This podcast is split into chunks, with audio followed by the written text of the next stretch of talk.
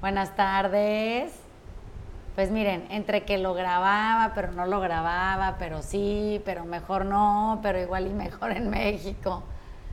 Y entonces ya me, decidí, después de mucho discutir con Ale, si, hacíamos el podcast o no.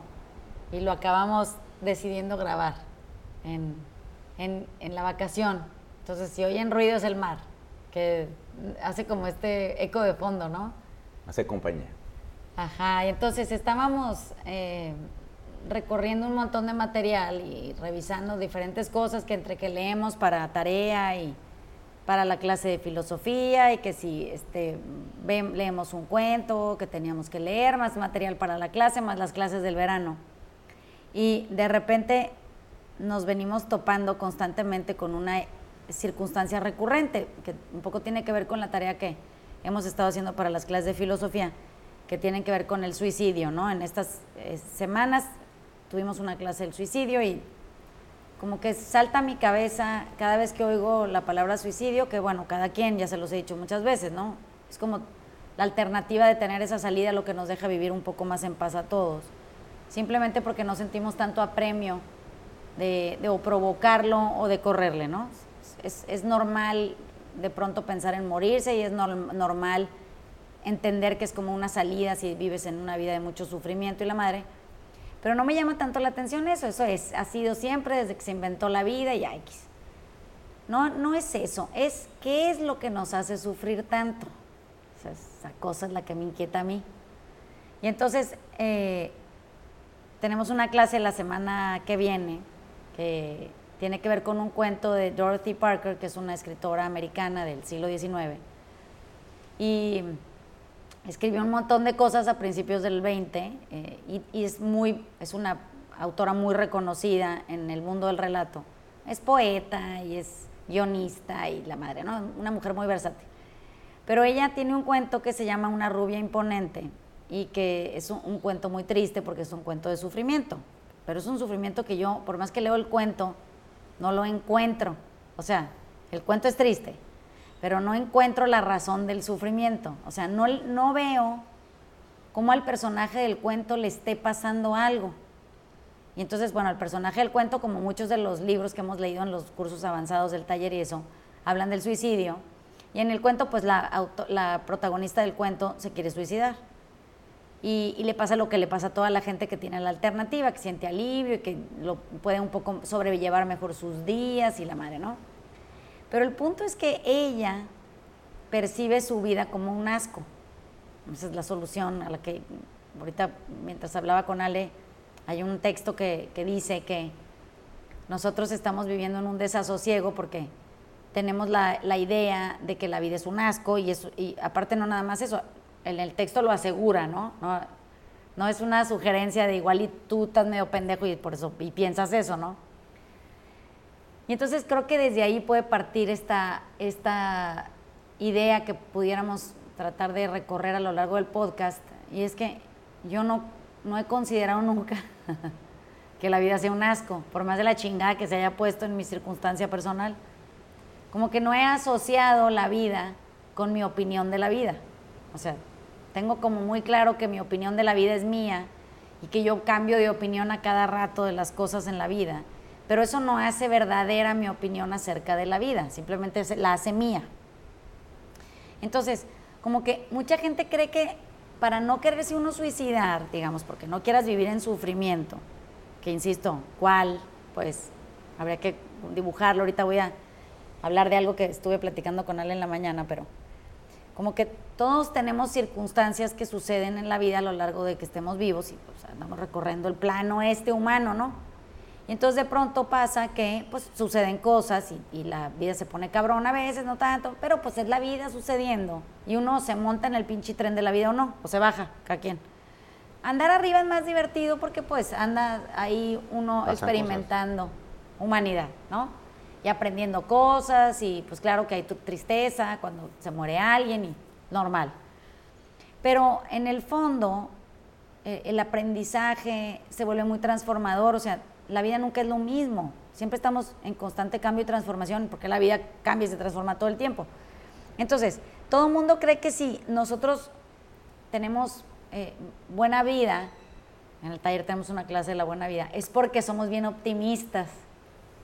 Pero no es que no somos optimistas, nosotros estamos convencidos de que estamos aquí para poder experimentar esto y que en la medida que no le pongamos contenido emocional, la pasamos mejor. Eso quiere decir, no es ni, ni bueno ni malo el plano experimental, simplemente es. Y nosotros podemos darle un contexto total y absolutamente mundano y, asqueroso, pónganlo así, o podemos darle un contexto completo y absolutamente aceptable, eso quiere decir digno de la vida que estás viviendo, como eso venga. Cuando yo tiendo hacia, hacia el, el, proceso este de quererme obligar a ver todo tan trágico, tan, tan fúnebre, o como que todo es verdaderamente oscuro y tenebroso y terrorífico. Mi, mi cabeza de pronto encuentra un, un intento, ¿no? Como que decide repensar muchas veces cómo justificar el hecho de que yo diga que la vida es muy es un asco, que todo en la vida es terrible, todo es espantoso. Y entonces, mi entendimiento en ese momento se recarga sobre lo que yo quiero ver y, lo, y lo, respalda con información adicional. Entonces, de pronto se trata de si mi pensamiento insiste lo suficiente en encontrar las pruebas que avalen el hecho de que mi vida es una desgracia.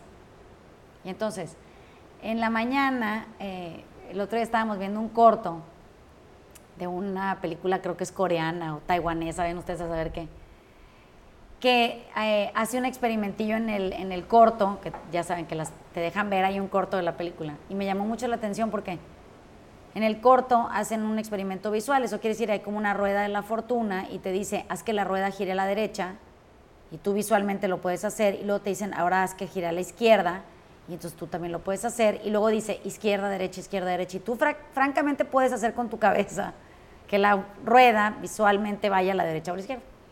Y luego de pronto hacen el mismo experimento con un tren que va andando a velocidades un metro y te dicen que necesitas que el metro vaya hacia adelante o, el metro venga hacia ti y lo haces igual de mil veces. Y lo único que cambia es la intención de la mirada. Eso es lo que se vuelve fascinante.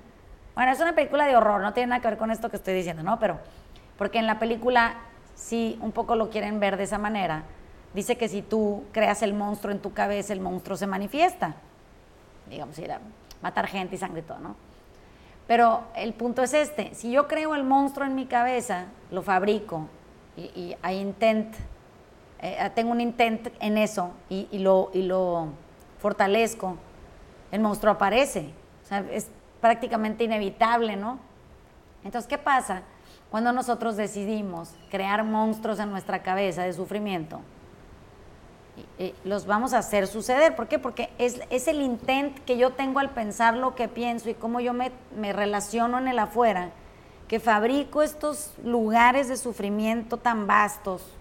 Aquí estoy viendo el mar enfrente y pienso del tamaño de esta mi madre, de alberca de sufrimiento. Digo, imagínate nomás que en lugar de ver mar, vieras miseria, pues sería del mismo tamaño. O sea, el, el objeto no cambia, cambia el contenido emocional que le pongo.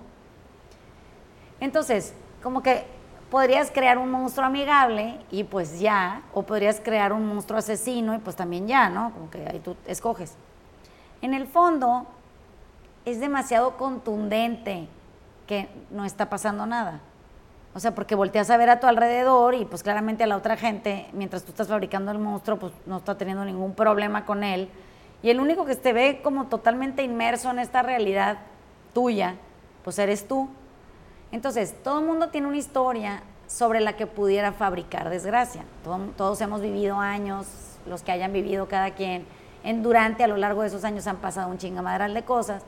Y entonces todos podemos hacer una recolección de los eventos trágicos y crear una biografía que suene más a tragedia que a, que a, bienestar, ¿no? Y sobre esa misma historia, otra gente podría crear una historia de bienestar y transformación que no se parezca a nada a tu pinche desgracia.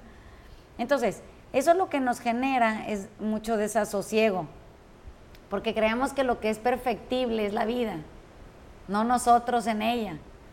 Entonces a mí me da risa, pues porque el ejemplo que ponía en la clase del miércoles, que es la clase del verano, que estamos teniendo en las mañanas, les decía, es como confundirte tú, con, el, con el pájaro que flota en el mar y entonces de pronto estás metido en un pedo cuando el, pájaro cree que es el agua, no se distingue del agua, ¿no? Y cree que él ya es esta agua tortuosa, que se mueve, que salpica, que está muy frío, caliente. No entiende que no tiene nada que ver con el agua y simplemente flota en ella. Es como la vida. Podemos confundirnos con la vida y creer que nosotros somos la vida y no entender que somos en la vida y que la vida tiene sus propias leyes y, su propio moverse y su propio avanzar o retroceder y sus propias condiciones. Y por más que yo quiera modificarlas o controlarlas, yo no tengo control sobre las cosas en la vida, pero sí tengo control sobre mí en ella. Bueno, mi yo, hablando de este mí en ella, pues se refiere a, mi yo interno, o sea, a mi pensamiento, a mi manera de existir, de ver las cosas. Entonces, cuando la gente les diga que, que esto de moverle un cachito al ángulo de visibilidad no afecta de manera grata nuestra estancia en el mundo, miente. Eso quiere decir, no ha intentado hacerlo. Porque cuando nosotros hemos aprendido dentro del taller a ver la realidad desde otra perspectiva, las cosas en nuestra vida se han modificado enormemente, cambian por completo. Entonces, pues si yo tengo la intención de suicidarme porque ya me dio hueva, porque yo estoy sufriendo mucho, porque tengo un dolor físico cabrón, porque lo que ustedes quieran, me da vale madre cuál es la explicación pudiéramos intentar primero cambiar el ángulo y decir, oye, a ver, yo nunca he hecho estas 17 mil cosas adicionales para ver qué pasa y, qué, pudiéramos moverle a esto. Si de plano no y me anda llevando la chingada igual, bueno, pues ya siempre tengo la puerta abierta para quitarme la vida porque así decidí. Pero lo raro es que no intentemos nada más que esa otra alternativa, o estar vivos sufriendo o morirnos. Bueno, pero ¿qué más hay? Porque es que yo veo que la vida está llena de posibilidades. Entonces, de pronto pasa que a la par de todo esto nos ponemos a revisar de pronto una película que se llama Las invasiones bárbaras, ¿o cómo? ¿Sí va? Sí. Las invasiones bárbaras, que se trata de, la, de lo romántico, que puede ser un, suicidio como asistido, ¿no? En ese caso es un homicidio porque como que ni siquiera claro está. Es como lo volvieron romántico todo el proceso, desde, desde cómo la relación de las amistades, de los padres y los hijos, de la pareja misma, cómo atenúan todo tipo de agravios al grado de volverlos hasta festivos y cómicos. O sea, es como más bien una comedia. Es una comedia. Trágica, este, que, que lo que en realidad está sucediendo en la película. O sea, no, la película como que acabas y dices, no sé, a mí esto no, me, por lo menos en mi caso me generó mucho desasosiego porque no entendí cómo le pudieron haber quitado la realidad encima a un evento que, tiene todo de serio. Es muy serio todo lo que pasa ahí. Y serio no me refiero a solemne en cuanto a que pudiéramos tener opiniones morales al respecto, sino que están tratando con la vida de un hombre. Entonces, es como muy, muy poco eh, realista volverlo tan poético, como que lo, lo, tratan como con un, en un tono de severidad cómica que, lo vuelve muy ridículo, o sea, es, como muy vulgar todo la, la, forma en la que abordan el tema. Y entonces digo, qué chistoso, no podemos nada más tomar la muerte por lo que es, hay que o romantizarla o, o ignorarla, tipo no hablar de ella para nada, no existe, no está hasta el momento en el que aparece, o volverla trágica, ¿no? Pero no podemos nada más estar y ya mientras estás y cuando no estés, no estás, pero eso no quiere decir que tú ignoras la muerte, es más, la traes a valor presente todo el tiempo porque es este punto del deadline que nos enseñaba Santiago el otro día un video, que, es lo que hace que te vuelvas productivo en una vida es porque sabes que va a terminar, o sea, tú tienes un deadline, tienes un, un, punto de entrega del cuerpo y de la vida, lo tienes que ir a devolver, es cuando tú tienes que entregar el trabajo.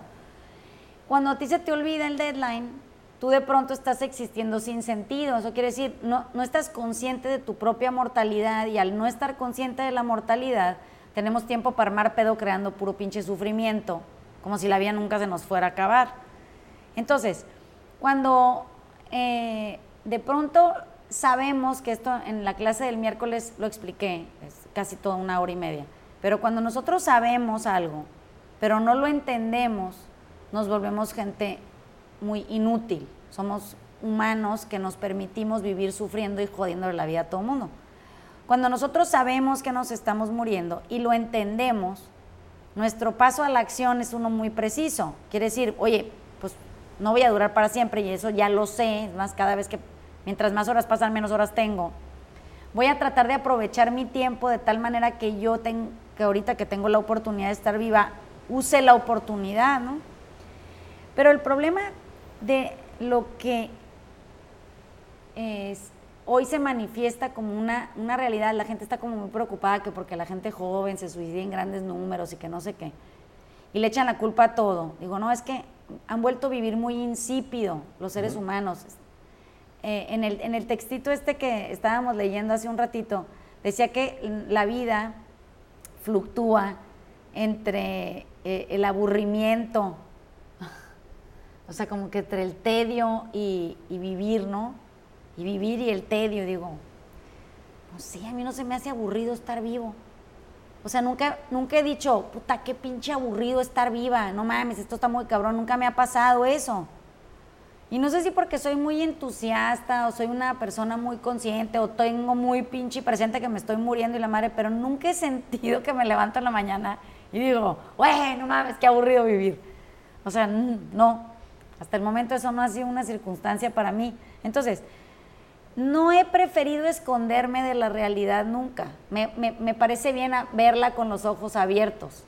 Y, así como viene, me parece increíble tratar de ver qué se puede hacer con lo que hay en ese momento. O sea, es lo que sí hay, lo que hay, ¿no? En, Inés, ahora que se fueron de su viaje de graduación con las amigas y se fueron a Europa y allá andan, de repente a, los cinco o seis días una de sus amiguitas se rompió el pie, ¿no? ¿no? sé qué huesos, pero unos que ameritaban, ajá, ameritaban que las enyesaran, ¿no? Entonces ya andaban hasta allá. Y como que digo, qué, qué chingón ser gente joven entusiasta, porque no fue ninguna tragedia, fue, la enyesaron, compraron entre las amiguitas ahí, son diez, unas muletas, una silla de ruedas que no pesa y la chingada, y ahí la traen por todo el, recorrido, avión, tren, la madre, maletas y todo, con ganas de vivir, o sea, están todas contentas, incluso hasta la de silla de ruedas se la está pasando a toda madre y no se ha sentido el, tedio o el aburrimiento de, que las cosas no salieron como ellas habían planeado. Pues no, pues salieron diferentes, pero salieron como salieron, ahí está, eso es. Entonces le decía a Inés en, en un mensaje, mira, dile a tu amiga que en la vida nada más hay de una fórmula y uno toma el momento presente como viene porque es lo que es y hay lo que hay. Eso en el taller es evidentísimo todo el tiempo. Entonces, si la vida te trae una pata rota, pues así ahorita y es lo que tienes. Entonces, agárrala y a ver qué resulta de eso. O sea, igual y tienes un montón de beneficios que no has considerado porque ni siquiera has explorado la posibilidad de quedarte quieta y aceptante de la realidad en el momento presente, con la pata rota. Entonces, cuando nosotros vivimos escandalizándonos porque las cosas no salieron como, como nosotros habíamos planeado, no pudimos controlar el agua, siendo el pájaro aumentado este que les decía ahorita. Y nos, nos absorbe o estamos absortos en esta irrealidad, que es lo que a nosotros nos hubiera gustado que fuera esta utopía. Como que no, no entendemos que desfiguramos el momento presente simplemente porque estamos pensando en la posibilidad de algo que no existe, o sea, no es ahorita. Si llegara a ser o no llegara a ser, bueno, ya verán, pero en el ya verán igual se mueren en el medio, entonces también es una posibilidad, ¿no? Entonces, creo que a la larga, de todo el material que hemos visto, todo se va a tratar de qué hacen con lo que piensan y de qué piensan y para qué lo piensan o lo entretienen. O sea, ¿por qué atenderíamos con tanto rigor un pensamiento tan atroz que nos lleva al sufrimiento de manera constante cuando en nuestro momento presente hay ausencia de sufrimiento? se produce en mi cabeza y también ahí podría morir, ¿no? Ahí te voy a hablar y decía, es que de repente estoy empezando a ver una falla en nuestro entendimiento de las cosas y me viene a la cabeza esa frase del juego de la vida. Y de alguna manera nosotros en Occidente hemos conceptualizado la vida como que es algo a lo que juegas a ganar, un juego. Y entonces de ahí digo, puta, es que si lo ves así, qué frustrante es cuando pues vas perdiendo y entonces, pues ¿para qué sigo jugando si voy a perder? y, y toda la frustración que pudiera generar verlo de esa manera. O sea, nada más es ese pequeño cambio de, cómo lo ves, eh, en vez de decir, oye, esto es algo en lo que yo tengo que triunfar, tengo que, tengo que hacer, no sé, legado o una marca o lo que tú quieras, y simplemente pues, lo quiero jugar, por, por el hecho de jugarlo. Y, me viene a la cabeza pues, que el otro día que estamos jugando cartas con, con Santiago y Olguita, que nos ganaste a todos, porque no querías ganar, nada más querías jugar. Y, me parece que puedo amarrar esas dos cosas y decir, es que, es, que eso es. O sea, cuando tú nada más quieres ganar a huevo, dejas de estar aquí y ahora y se te, y se te van todas las oportunidades de, gozo y dicho. Porque tú quieres ganar. Ese es tu único objetivo, no, no, no participar. Sí, no jugar. Es que esto que dice Ale es porque ayer que, que estábamos este, sin oficio unas horas, nos pusimos a jugar uno y, luego dominó y yo pues al uno sé jugar porque jugaba con mis hijas, mis hijos de chiquitos y con mi hermano en la infancia y eso. Pero yo no me acuerdo nunca de haber sido una niña muy competitiva en cuanto a querer ganar. A mí, no, a mí ganar o no ganar me da igual, como que me gusta el proceso. O sea, me gusta mucho, me, divierte mucho hacer cosas. Sí. No, no nomás jugar cartas, pues es hacer cosas, pero también me entretiene doblar toallas o, o echar a lavar ropa. O sea, me gusta mucho hacer cosas. Y entonces ah, decían, es que no es posible, o sea, hasta yo me reía porque yo sí estaba ahí para estar ahí, no tenía ningún propósito. Y entonces veía que todo el mundo se frustraba porque entonces yo ganaba una vez, ganaba otra, ganaba otra, ganaba otra. Ya, ya revolvieron las cartas diferentes, ya partieron para la suerte, ya las aventaron de derecha a izquierda, ya de arriba a abajo, ya releyeron las reglas del juego, o sea, y decía yo, qué chistoso, porque nunca van a ganar simplemente porque no están disfrutando jugar, ¿no? No, es que solo tienes un objetivo que es ganar. Entonces en el dominó se volvió muy evidente, porque yo no sé jugar dominó. ayer jugué por primera vez. Y entonces pues yo sacaba siete fichas y luego pues yo ponía lo que tenía. O sea, a mí me dijeron que no podía pasar en falso, que eso significaba que yo tenía que poner la ficha que tenía disponible ahí. Entonces, para mí era imposible entender que hubiera una estrategia para eso. O sea, ¿cómo que hay una estrategia? Si tú tienes un 1 y hay un 1 y del otro lado hay un 3, pues yo pongo el 1 que tengo porque pues si no, ¿qué opción tengo? Más que tengo esa. Me decía, no, porque tienes que pensar que en, equipo, pero entonces el otro, pero se va, pero ganan en pares. Una cosa complicadísima, dice yo, uno está jugando a que pone lo que tiene. Entonces, si lo traducimos en vida, y esto si fuera como el dominó, de repente la vida tiene dos aperturas para ti el, ponerte de hueva y armar un pinche desmadre o crecer y transformarte, ¿no? Pero nomás tienes dos, esas dos endgames en la ficha. Y entonces, pues o tienes tres o tienes uno, tienes seis o tienes cinco, tienes, o sea, como que no hay mucha posibilidad. Y de pronto surge esta eh, forma grata de bajar lo que tienes. Así es. Pero luego también, luego entendí que, si, que los puntos cuentan, entonces que si te quedas con las fichas que tienen más números, digamos. Un valor más alto. Ajá, te quedas con un chingado, pero ¿qué más te da? O sea, y luego que ganas en el dominó y la vida se transforma, te, te saca la lotería, te dan un premio, o sea, es como muy ridículo pensar que no vas a jugar con lo que tienes o que podrías hackear el sistema de lo que tienes para ver si a lo mejor en el, en el plan maestro puedes mover las condiciones del agua. Eso quiere decir, a ver si a lo mejor haces algo que pudiera crearte una mejor probabilidad de vida cuando el pinche resultado para todos los que estamos vivos es morir. O sea, no importa si ganas en el dominó, pues. Es que ese es el... No se gana.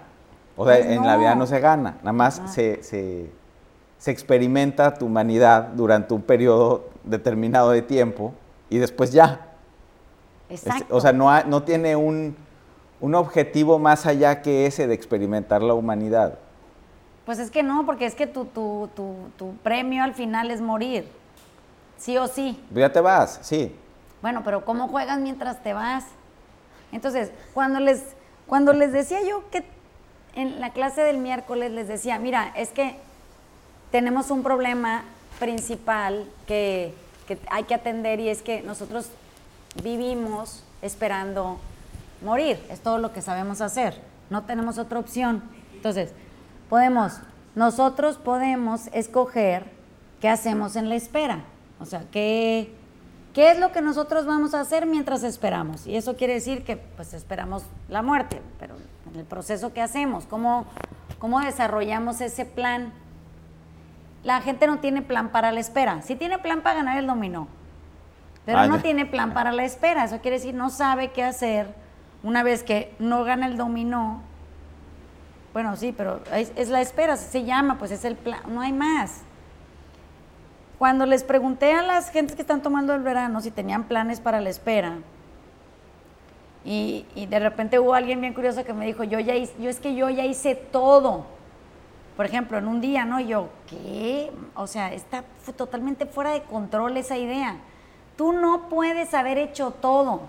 O sea, es demasiado vasto la palabra todo y lo que incluye, como para poder decir que tú ya lo hiciste todo y por eso estás aburrido porque ya te quedaste sin nada que O- hacer. O, cuando no vas ganando, te dicen enfócate. Ajá. Pero te enfocas y qué pasa con tu rango de, de visión. O sea, se- todavía se achica más. Es Entonces, correcto. solo vas a irte a ese lugar que es altamente frustrante para ti. Sí. No, sí es así. Enfócate. Entonces, cuando qué, pero enfócate en qué, pues en jugar, en pasarla bien, en divertirte viendo a los otros, en pasar un momento grato. No, en ganar, pero ¿qué vas a ganar si te estás muriendo? O sea, hay- por eso cuando di- digo yo, es que yo creo que el problema es del, del sufrimiento es ese, es que se te olvida eso, lo vas- los pierdes de vista, se empieza a volver difusa la idea de morir. Y solo visita, como cuando en la película esta de los, las invasiones bárbaras, alguien a tu alrededor se está muriendo con quien tú igual y tienes un conflicto o no, o no estás, a lo mejor tienes una relación complicada o no has avanzado en el proceso de sanar o vete a saber y se vuelve relevante la muerte porque se manifiesta de pronto en tu vida. Pero es que se está manifestando en nosotros todo el tiempo, eso quiere decir, cada vez estamos más próximos a ese momento y entre menos consciente lo tengamos, más sufrimos. Ese es mi punto, porque no disfrutamos nada. Cuando nosotros em, no entendemos mover la mirada, o sea, ajustarla, ampliarla, tenerla en más, con más rango, dirigirla mejor, ver algo que está enfrente de nosotros y no estamos pudiendo ver con claridad simplemente porque el entorno lo viene atropellando. O sea, llega un punto en donde sí vamos a tener que frenar y, y redefinir lo que entendemos como estar vivos para poder gozar más y con mejor disposición una oportunidad que entiendo que no sea necesaria para todo el mundo, o sea, no toda la gente quiere y, y pretende permanecer viva hasta que se muera, puede hacer salidas antes, anticipadas, pero para los que no quieren morirse eh, a destiempo, digamos, hay un montón de alternativas para vivir gozando, dichosos, en, un espacio que no controlamos, que aceptamos y ante el que nos rendimos, y por el cual, simplemente por esa razón de rendirse y aceptarlo, se desprenderían un montón de circunstancias que nosotros mismos estamos rechazando, que nos alcancen, porque nuestro pensamiento se empieza a volver eh, como el de la película coreana, que es, es muy monstruoso. O sea, se, se- se extinguen las posibilidades de no estar coexistiendo con una tragedia constante. La, to- la estamos fabricando. Sí. No nos llega, la inventamos. Y cuando nos llega, le ponía ejemplo, a- Ale un ejemplo, no, no tengo el número porque no, no sé, lo voy a investigar, pero si, si el sufrimiento es la única razón por la cual existiría, por ejemplo, el suicidio, y tuviéramos que medir niveles de sufrimiento, pues yo pensaría que todos los soldados que van a la guerra se suicidarían el primer día, porque van a ir a sufrir, ya lo saben, es evidente, o al segundo día después de la primera batalla. La gente que estuvo prisionera de guerra en alguna de las muchas guerras que ha habido, en condiciones deplorables, no importa el gulag, el campo de concentración, no importa qué, esas personas también se habrían suicidado todas, no, habrían habido, necesidad de matarlas porque el sufrimiento hubiera sido tan grave y tan profundo y tan, tan desgobernado que hubieran agarrado la pinche puerta grande y a la madre, ¿no? Lo raro es que no, lo raro es que los niveles de suicidio hoy tienden a ser en sitios en donde no hay sufrimiento evidente más que el que es creado dentro del humano mismo. Entonces, algo está pasando que, no queremos ver o no estamos queriendo medir o no estamos investigando de manera correcta, porque a la larga, toda la gente que vive en situación de guerra y migra, o sea, todos estos refugiados que hay hoy, ahí está lleno de ejemplos por todos lados, abrazan la vida con una sensación mucho más entusiasta que, gente que como la Dorothy Parker de una rubia imponente, qué putas madres le estaba pasando a esa vieja. Este cuento que, si lo pueden leer, leanlo, es un, ella es una autora muy buena, pero no nada más es por eso, es porque su, su cuento es excepcional en demostrar sufrimiento implacable, pero intangible. O sea, nadie no, lo no puede le pasó ver. nada. Y entonces, imagínense que en resumen es una mujer rubia, imponente, que tiene la facilidad de conseguir y conquistar hombres cuando ella quiere, que tiene relaciones esporádicas y, desinteresadas, porque ella es una mujer ligera y es una mujer muy gozosa, con hombres varios a lo largo de su vida. Curiosamente, todos los hombres que, la, que consiguen su afecto le dan dinero de manera indiscriminada y entonces ella pues vive holgadamente, tiene en una época que no existía este, en Estados Unidos la facilidad de tener ser quien te ayude en el, en el- en el servicio de tu casa, en, en- o te apoye en la limpieza o lo que sea, no me acuerdo bien qué, qué hacía la Nelly ahí, pero más o menos algo así, como tareas domésticas de ese libro. Eh, tiene eh, todo el tiempo el- la atención y, la, y la, el beneplácito de la conversación de gente capaz. Nunca tiene que cuidar niños, nunca tiene que, o sea, es una chava que se ve que se la pasó bien siempre, hasta el, hasta el final de su- del cuento, porque pues no, no les cuento el final, pero pues ahí sigue. Y digo, ¿qué tiene su vida de sufrida? Aparte de que ella decide se la- pasársela bebiendo para olvidar algo que no nos queda claro qué es, porque a su alrededor no se manifiesta nada. Nada. Entonces, el problema es que querernos entumir para no sentir lo aparentemente evidente, que, solo es evidente para nosotros porque en el afuera no se puede manifestar, y querer vivir eh, evadiendo o escapando de una realidad que solo existe dentro de nuestra cabeza es absurdo.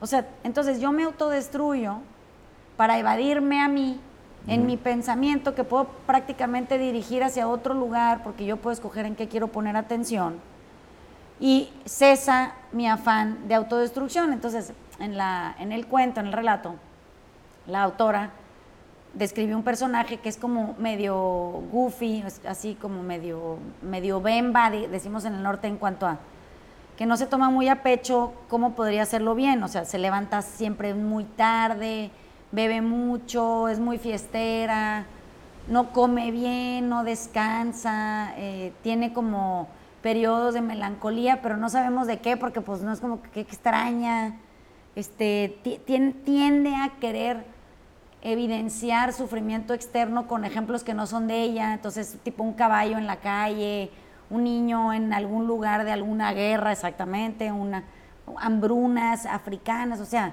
nada que tenga que ver con ella, que, pero que decide hacer lo suyo en el momento en el que tiene que poder validar tragedia, ¿no?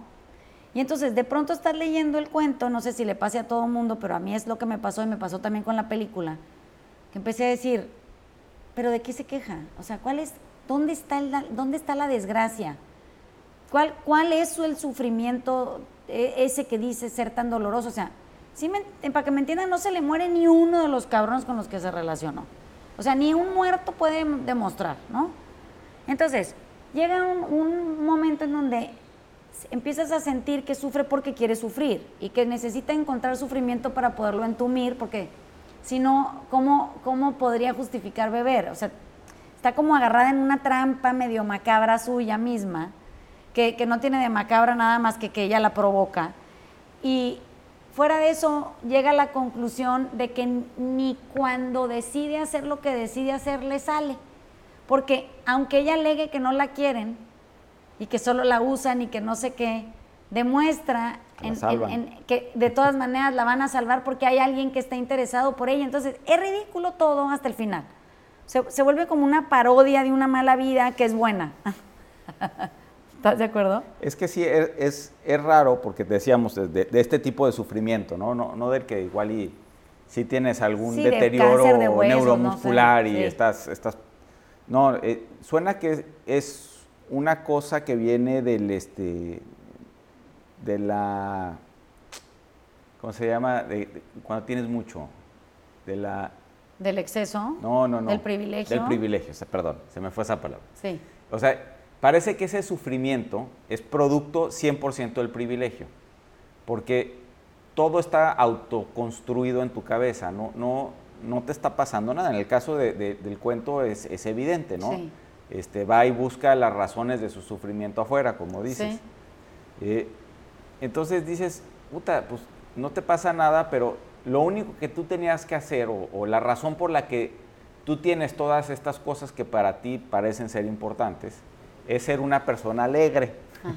o sea, ese era como el costo de entrada al, mundo en que la, la, la protagonista... No eres aceptada. Sí, y en función de que ella ya no quería hacer eso, porque de alguna manera se le hizo buena idea ya no querer ser feliz, quería ser triste. No, no, ser, la persona alegre. O sea, como que de repente ese costo de, entrada ya no le pareció razonable, pues empezaba a anestesiarse y a, consumir y demás. Y pues dices, pues sí, pero las condiciones con las que tú empezaste las pusiste tú.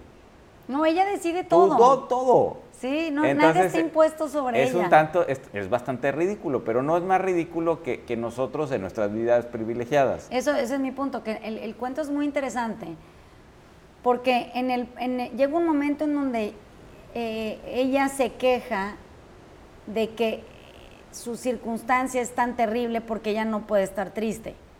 O sea, el alegato durante todo el cuento es que a ella se le niega la posibilidad de sentir tristeza porque el entorno cada vez que ella se pone de hueva le dice estás de hueva, vete a estar de huevo otro lado. En términos más rurales, así se resume el mensaje que recibe constantemente. Entonces, si ella llega a una fiesta y se quiere poner a llorar, pues por, y por razón que es inexplicable incluso hasta para ella también, las gentes que están a su alrededor le dicen, güey, no mames, aquí estamos todos contentos, si tú te quieres poner a armar ese pinche pedo triste, bueno, vete a tu casa, no tienes que venir hoy, tampoco es, tarea. entonces ella se siente muy ofendida porque alguien va y le dice que por qué no disfruta de la posibilidad de una vida que está toda madre, que otras mujeres quisieran y que pues ella nomás no decide diferente. Y entonces todo el, todo el hilo conductor está basado como en una supuesta justificación de por qué hay gente a la que no se le permite más que estar alegre y cuando tú no estás alegre no eres aceptado. Y digo, bueno, pues es que también los que, te, los que reciben tu pinche miseria tienen derecho a decirte, no queremos convivir contigo así porque lo que tú quieras, o porque me recuerdas a mi tristeza, o porque yo, yo venía toda madre aquí, ya mira, ve nomás, ahora acabé consolándote, o porque pues tú serás un narcisista, eres muy egoísta, no importa qué. Pero no tenemos ningún derecho a estarle chingando la vida a nadie. En el taller esto se ha vuelto eh, el, hilo conductor del taller. Uno puede cambiar la visión con la que percibe la realidad y eso no nada más sirve para que tú no seas una hueva, es para que tú no erosiones a otra gente con tu pinche malestar emocional inexistente, que no está disponible más que cuando tú lo necesitas para poder crear un espacio que dignifique tu estar destruyéndote, tu consumo, tu exceso, tu indiferencia, tu falta de compasión entonces, como que ya, ya a muchos años, digamos, de dar clases en el taller y de, tomarlas mientras las doy. Y no nada más eso, a muchos años de, de una trayectoria muy bien observada mía, de mi comportamiento y mi conducta. Me doy cuenta cuántas veces armé pedos que no eran necesarios armar. Cuántas veces me puse necia en circunstancias trágicas que no eran trágicas más que para mí. ¿Cuántas veces quise infectar gente con mi propia tragedia para que vinieran a formar parte de mi grupo de víctimas similares eh, miserables? ¿Y cuántas veces pude haber tomado una decisión totalmente diferente a la que estaba y lo sabía? Pero no, no me atrevía a hacerlo porque eso indicaba que yo iba a ser una persona feliz. Y entonces una persona feliz en los términos de la afuera a veces no es una persona muy interesante. Como que solo la gente que es medio airhead, o sea, que tiene como aire o humo en la cabeza, en teoría es, es feliz. O sea, que, ¿cómo? Pues es bien difícil llegar a la, al, al estado ese en donde ya ni tus propios pensamientos te afectan. O sea, es trabajo personal profundo. Entonces, creo que esta es la frase, o sea, cuando ya ni tus propios pensamientos son capaces de afectarte al grado de modificar eh, tu estado de ánimo para volverlo una perturbación, tú ya has logrado tener control, y no de la afuera, claramente, de ti, de ti puesto en el afuera, de ti en esa circunstancia, de, de ti tu conducta hacia los demás y hacia ti. Pero el problema es que se siguen escribiendo eh, libros y poemas y se hacen películas y se, redactan eh, guiones para, para teatro y se hacen letras para canciones que validan esta forma tan pesada de existir, esta manera tan quejosa de presentarse ante una realidad que es finita. O sea, no va a durar esto.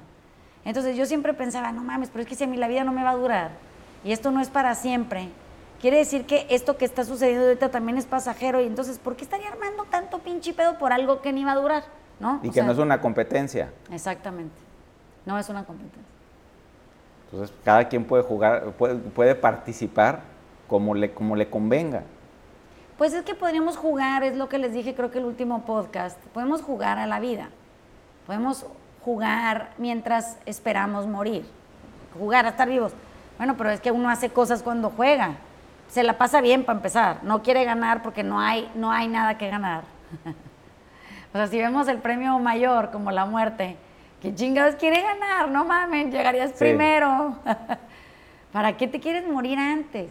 Bueno, hay mucha gente que me va a decir, no, porque la vida no es para todo el mundo entusiasta. Bueno, ya sé, está bien, yo también hubo un momento en mi vida en donde tuve que tomar una decisión de seguir viviendo de la chingada como estaba viviendo y, ya ponerle fin a esa madre. Y yo dije, yo tengo dos opciones esta mañana, me suicido a la chingada o me pongo a cambiar.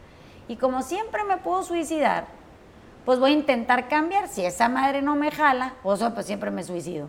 Entonces, como que le di oportunidad a la vida y más bien me di yo una oportunidad en la vida de tratar de hacerlo de una manera diferente como lo venía haciendo. Siempre hay una salida si no funciona. Pero también me di cuenta que pues, en esa época no eran 10, o sea, 1.7 billones de, o uno, ¿cuántos son? 7.1 billones de gentes. 7.4. Bueno, supongamos que no cuentan los bebés y eso, ¿no? Vamos a reducir el número para que luego no sea tan exagerado. 3.2 billones de gentes que, que pudieran estar haciéndolo diferente a mí pues, pues, tendría que haber probado 3.7 o 6 o 1 billones de formas de hacerlo diferente para poder decir ya las probé todas y la salida es esta y chao, bye, mundo cruel, me, vale madre, ¿no? Bueno, pero resulta que pues con, con, mucha facilidad me empezó a funcionar la 1, la 2, la 3, la 4. ¿Por qué? Porque lo estaba haciendo diferente a la única que yo sabía. Entonces, si me preguntan, oye Vanessa, pero ¿cómo reparaste tú todos los procesos de autodestrucción que traía yo encadenados y organizados? Pues me fui tomando decisiones en el camino de hacer eso distinto por un día. A ver, voy a hacer esto diferente hoy. Bueno, a ver qué tal jala. Si no jala, bueno, pues trato otra cosa trato otra cosa. Total, si un día amanezco y ya estoy hasta la madre, hombre, pues me aviento de algún pinche quinceavo piso de toda siempre hay una opción pero antes de esa, que es la segura, segura, ¿cuántas más hay? Y solo tienes opción aquí. Pues por eso. O sea, si, no, si no, o sea, no, no, puedes vivir la vida no en la vida, pues. Exacto, o sea, no, no puedo, sí, o sea, o la vivo en la vida o no la vives, pues. Exactamente, no hay, opción. No. Entonces, como que de pronto entiendo que hay como suaves cambios de ángulo. No, no, no son estas grandes revelaciones de entendimiento. No, son, son sutiles cambios en el ángulo de la percepción. Y vale la pena mover la percepción hacia allá. Nada más porque sí. Sí, nada más preguntarte, ¿podría ver, esto, ¿podría ver yo esto de otra manera? Sí puedo. Eh, La garantía es que sí. Bueno, claramente, No, pero no nada si más hacerte puedes la no. pregunta tal vez te da la oportunidad. No quieres, pero ¿qué tal que hoy sí quieres nada más para probar a ver qué pasa? Y en la medida en la que quieres, no estamos cuestionando si pueden, sí pueden porque están vivos. No, es- de si quieren hacer el, sutil cambio de ángulo. Bueno, vayan, vean. Así le hice yo, fui y vi. Y, lo que vi me pareció muy emocionante. Y luego volví a moverle la sutileza al ángulo hacia otro lugar y me pareció muy emocionante.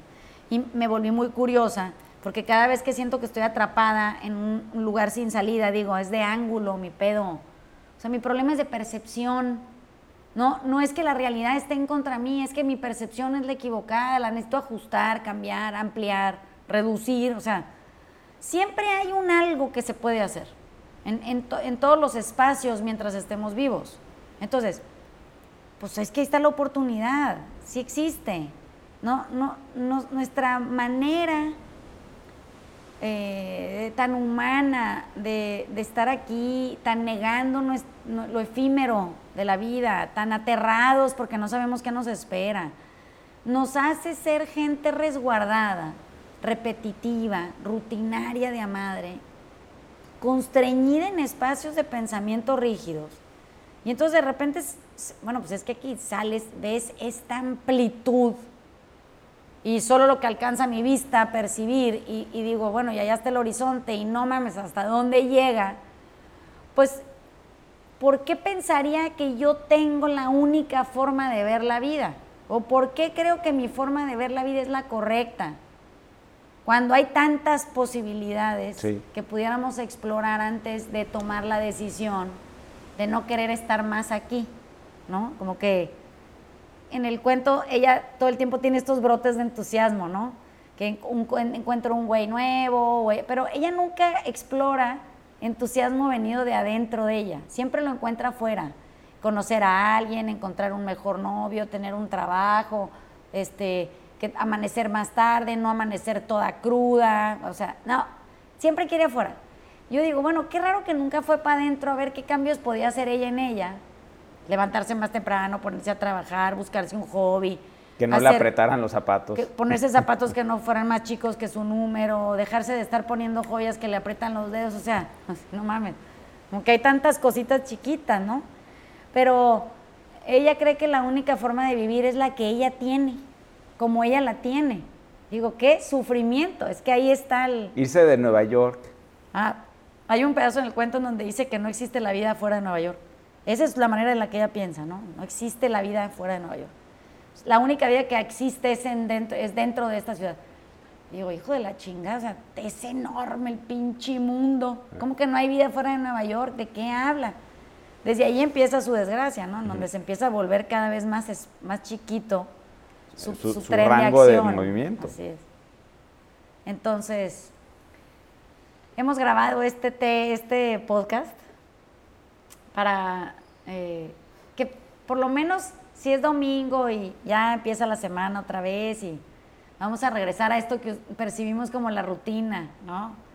La actividad de la vida de la madre. Pues, ¿quién dijo que mañana es lunes? Pues podrían llegar al lunes con la, con la misma disposición con la que ap- ap- aparecen en sábado, ¿no? O sea, con el mismo entusiasmo y el mismo pinche gozo de que haber amanecido y tener otra chancita de volver a, a- a mover sutilmente el ángulo. Pues últimamente igual y le encuentran el, el ángulo a la circunstancia y en lugar de sufrir gozan. Está en la cabeza. Todo pensamiento se cree y se extingue en la cabeza. Y la cabeza es muy poderosa, hay que aprender a dirigirla. O sea, no tiene ciencia hasta que decides entender que no tiene ciencia, ¿no? Pero sabemos que no tiene ciencia. Todo el mundo dice, no, pero es muy difícil llevarlo a la acción, no es cierto. Eh, el difícil eres tú. Eh, tú eres el que la hace, que todo difícil. ajá. Entonces yo hasta que no dejé de ser difícil para mí, pude empezar a disfrutar la vida desde otro lugar. Y la ligereza viene de eso, viene de no estorbarse, uno a uno mismo. Me dejé de estorbar un día. O sea, el peor estorbo en mi vida era yo. Entonces, les mandamos besos desde el mar. Eh, ya el siguiente podcast pues lo grabaré desde la ciudad. Según yo me voy a ir de vacaciones. pero de repente resulta que encuentro cosas que, sobre las que quisiera como grabar algo. Igual es para oírlo yo, para que no se me olvide a mí, ¿no? Pero bueno, nunca es, nunca es tarde y... Nunca y- es y destiempo. Y, siempre hay, ¿no? Material de sobra aquí. Total que voy a acabar este, mi vida leyendo. Tanta pinche cosa que hay. Deberíamos de empezar a leer todos con obligación. No con rigor. Simplemente por la curiosidad de querer ver qué dice ahí, ¿no? Por participar. Sí. Bueno, les mandamos besos. Fue un placer Besos. grabar con este, este horizonte iluminado. Se ve lindo para afuera. Eh, imagínenselo, no tienen que estar aquí conmigo, imagínenselo. Hasta es, para eso sirve la pinche cabeza, ¿no? Para poderlo ver aunque no estén. Entonces, nos vemos el viernes de la semana que entra. Adiós. Chao.